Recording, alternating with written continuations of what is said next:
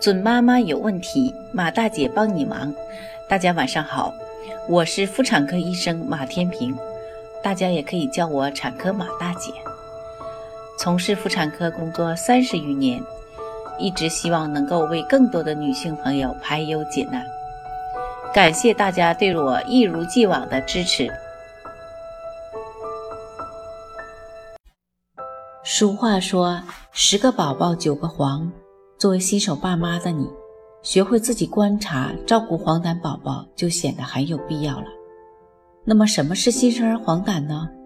新生儿黄疸是是指新生儿时期由于胆红素代谢异常，引起血中胆红素水平升高，而出现以皮肤、黏膜及巩膜黄染为特征的病症。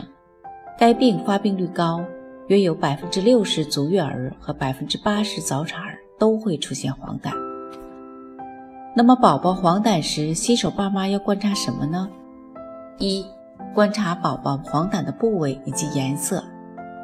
黄疸通常是从头开始黄，从脚开始退，眼睛巩膜是最早黄的，最晚退的。若宝宝只是微黄，体温、体重、食欲、精神状态及大小便正常，可在家继续观察。若宝宝越来越黄，手心、足心均较黄，或皮肤黄染非正常颜色，请及时就医。二、观察宝宝饮食及反应。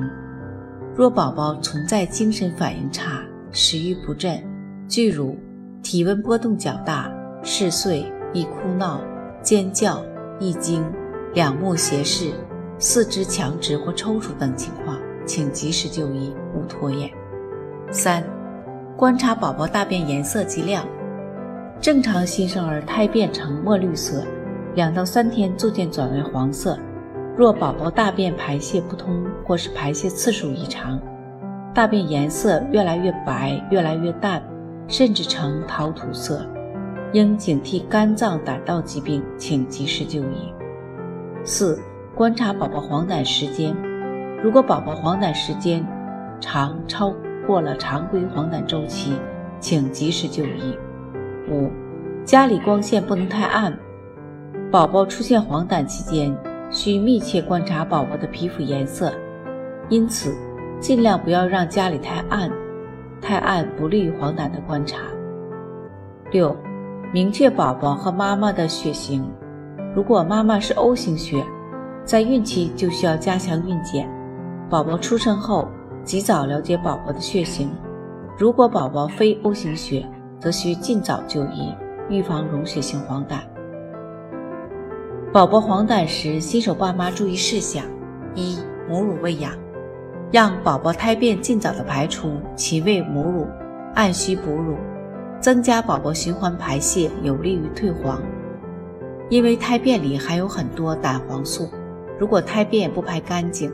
胆黄素就会经过新生儿的特殊的肝肠循环，从心道吸收到血液里，导致血液胆红素升升高。看胎便是否排净，主要是看大便是否从墨绿色胎便转为黄色了。二，给新生儿充足的水分。判断新生儿液体摄入是否充足的办法是看新生儿的小便。一般正常的新生儿一天六到八次小便。如果次数不足，有可能他的液体摄入不够，小便过少，不利于胆黄素的排泄。三、多晒太阳，多晒太阳有利于新生儿黄疸及早褪去，但是注意不要让太阳直射眼睛，避免伤害。晒太阳期间注意补充水分。四、黄疸宝宝出院后的复诊，出院后还要注意观察宝宝的全身症状，有无精神反应差。食欲不振、巨乳等症状，就要及时复诊，测量宝宝的黄疸值。母乳性黄疸如何处理呢？大约百分之二到四的母乳喂养的新生儿会出现母乳性黄疸，黄疸消退时间较长。母乳性黄疸暂停母乳喂养后呢，黄疸会消失或降至原来水平的百分之五十。如果确诊为母乳性黄疸，家长们该如何喂养呢？对于胆红素水平较轻的母乳性黄疸，家长可以少量多次母乳喂养，并定期监测宝宝胆红素水平。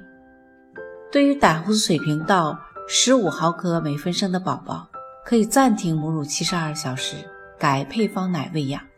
待胆红素水平降低后，继续母乳喂养，并继续观察宝宝皮肤颜色。对于血清胆红素水平大于十五毫克每分升的宝宝，则需要停止母乳喂养并进行治疗。准妈妈有问题，请找产科马大姐。那么今天的分享呢，就到这里了。如果有孕育方面的问题呢，可以加我的助理微信“妈咪助理”，拼音呢就是 M A M I Z H U L I。好，我们期待下期再会。